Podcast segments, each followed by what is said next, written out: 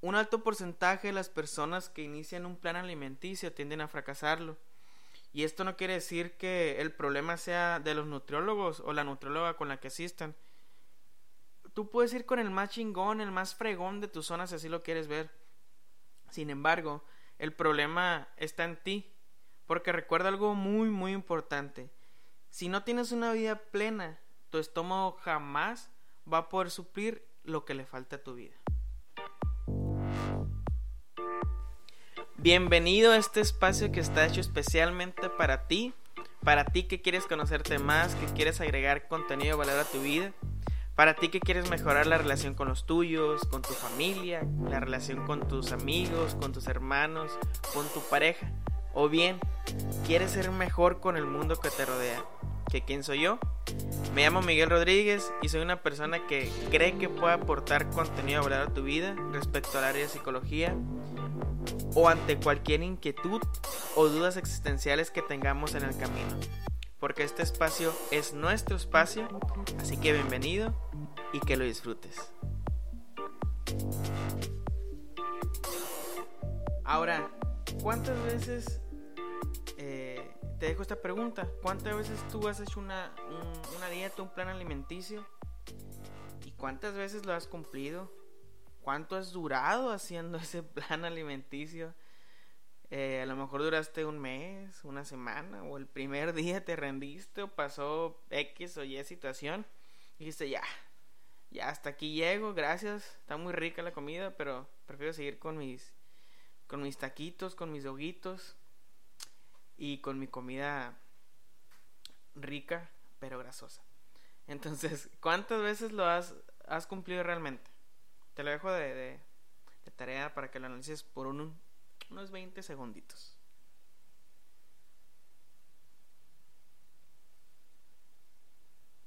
Ahora, ¿por qué te hago esta, una vez respondiéndote esta pregunta, ¿por qué te la hago? Eh, porque yo creo, sin temor a equivocarme, que las dietas, o los planes alimenticios, más bien la dieta, es un camino falso, un camino fácil, y falso. ¿En qué sentido? Ahí te va. Primero, si nos ponemos a definir la palabra dieta como tal, independientemente eh, o quitando la parte de la alimentación o lo que comes y toda esta, esta parte, la definición de la palabra dieta es todo aquello que, que te permites tener y aquello que te privas tener en tu vida en todos los ámbitos, es decir, en cuestión de la alimentación a ver, ¿qué voy a permitir a mi cuerpo comer? No, pues tales y tales alimentos porque sé que me hacen bien, porque me gustan. Y que no, estos, eh, a lo mejor los embutidos no, porque sé que tienen tal, no sé, químicos, X o Y situación. Prácticamente es qué permites eh, tener y qué te privas. Y eso va en todos los ámbitos, desde qué, desde qué sí escuchas diariamente, qué no escuchas, qué contenido no te gusta escuchar, qué contenido te gusta ver, qué lees, qué haces, no sé, todo en general, va en todos los ámbitos, es qué te privas y qué te permites tener. Partiendo de ahí, porque es un, un camino falso. Porque vámonos en este ejemplo. Supongamos que está, está Juanita, un ejemplo, eh, Juanita que quiere, quiere adelgazar, que les gusta 10 kilos para la boda de su prima. Pero resulta que la boda de su prima es en un mes, en dos meses. Entonces obviamente estamos hablando de un plan alimenticio un poco rígido, un poco eh, pues estricto vaya en ese sentido. Que no quiere decir que esté mal. Lo, ¿Se puede cumplir? Sí. Pero aquí el problema está en que una vez que, que vas llegando o que cumples esta meta, ¿qué es lo que va a pasar con Juanita en este caso? Ah, ya cumplí mi meta, pues lo voy a celebrar, no sé, comiendo eh, lo que, todo lo que no puedo comer en este proceso de bajar de peso. ¿Sí? Ahora, ¿qué es lo que pasa aquí? Lo que pasa es que un gran defecto de las dietas es que hacen que te sientas desgraciado hoy con la promesa de que serás feliz mañana. Y si algún nutriólogo me está escuchando, o alguien que le sabe un poquito al tema de, en cuanto a nutrición, va a decir, ah, está loco el Miguel, pero espérate tantito. El problema está en que el primer impulso o de las primeras creencias que tiene la gente al iniciar una dieta es, uno, voy a dejar de comer. Dos, voy a pasar hambre. Entonces desde ahí ya nos estamos como martirizando o haciéndonos a la idea de que va a ser un proceso bien difícil y de sufrimiento totalmente. Tristemente en el 2020 todavía hay gente que cree que para adelgazar hay que dejar de comer. ¿Sí? Y yo sorpresa, ¿qué es lo que pasa? Cuando estás todo preocupado por adelgazar, de que, ay, es que no he bajado, es que tengo que bajar tanto y esto y el otro. ¿Qué es lo que pasa? Eso te empieza a generar estrés. Y el estrés, ¿qué es lo que provoca? Eh, crea cortisol. Y el cortisol se convierte en grasa. Y por lo tanto, en lugar de adelgazar, pues vas a tender a subir de peso. Algo tan simple que, que muchas veces no lo sabemos, ¿no? Y ahora, estas mismas creencias, este mismo problema de, de estar presionado por bajar de peso, de decir no voy a comer, o todas esas creencias que tenemos, pues nos llevan como que al fracaso de, del cumplimiento de las dietas. Por eso un alto porcentaje de las personas que inicia un plan alimenticio no lo cumple.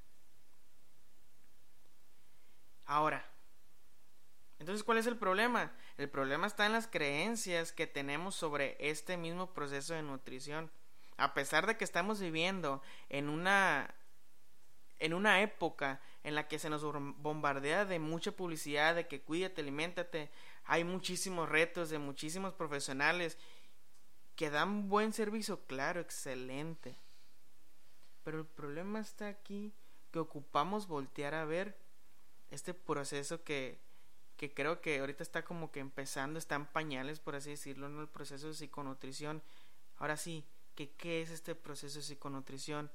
Es un programa eh, integral o es un tratamiento integral en el cual dos profesionales, nutriólogo y psicólogo, deben de saber eh, a la par el proceso que se está llevando. Es decir, los dos se sientan y los dos crean un programa específico para cada persona. Nutriólogo sabe eh, qué modelo psicoterapéutico lleva el psicólogo y psicólogo sabe qué es lo que está tratando el nutriólogo. ¿Va? eso no quiere decir que porque en mi caso, que soy psicólogo, eh, hago procesos de psiconutrición, ya por eso me voy a sentir con toda la responsabilidad o con toda la libertad, mejor dicho, de, de recomendarle a pacientes, ¿sabes qué? Puedes comer esto porque esto tiene tal vitamina y te va a ayudar. No, tampoco, eso no me da ninguna libertad a mí de poder eh, extender, eh, sí, de poder brindar un plan nutricional. Eso no más hace nutriólogo. Ni a un nutriólogo que hace procesos de psiconutrición lo hace psicólogo. No tiene libertad de, de, hacer un proceso psicoterapéutico. ¿Por qué? Porque no tiene la formación. Estás empapado del área del otro, pero no tiene la, la formación específica. Aquí hay que tener muchísimo, muchísimo cuidado en esto. ¿Y qué es lo que te lleva o qué es el como de las pilares importantes, vaya, de, de este tratamiento psiconutricional? Que te ayuda a ver esta parte de conexión entre mente y cuerpo. Es decir, un ejemplo, ¿no? Resulta que volvemos con Juanita. Resulta que Juanita se da cuenta que al cabo de tres meses eh, que terminó con su novio, pues subió de peso. Pero Juanita no se había dado cuenta. Es que estoy yendo con el nutriólogo y no bajo, el, nutriólogo no sirve de nada eh, y estoy siguiendo medianamente el proceso. Pero resulta que todo lo que traes arrastrando, Juanita, de tu rompimiento con tu pareja, eso te está afectando. La parte emocional te está afectando bastante. Eso te, puede, te está provocando que de repente o te prives de comer o tengas esos atracones de ansiedad. Pero aquí realmente la pregunta es, ¿de qué tiene hambre Juanita? ¿Qué es lo que está callando? ¿Qué emociones está callando?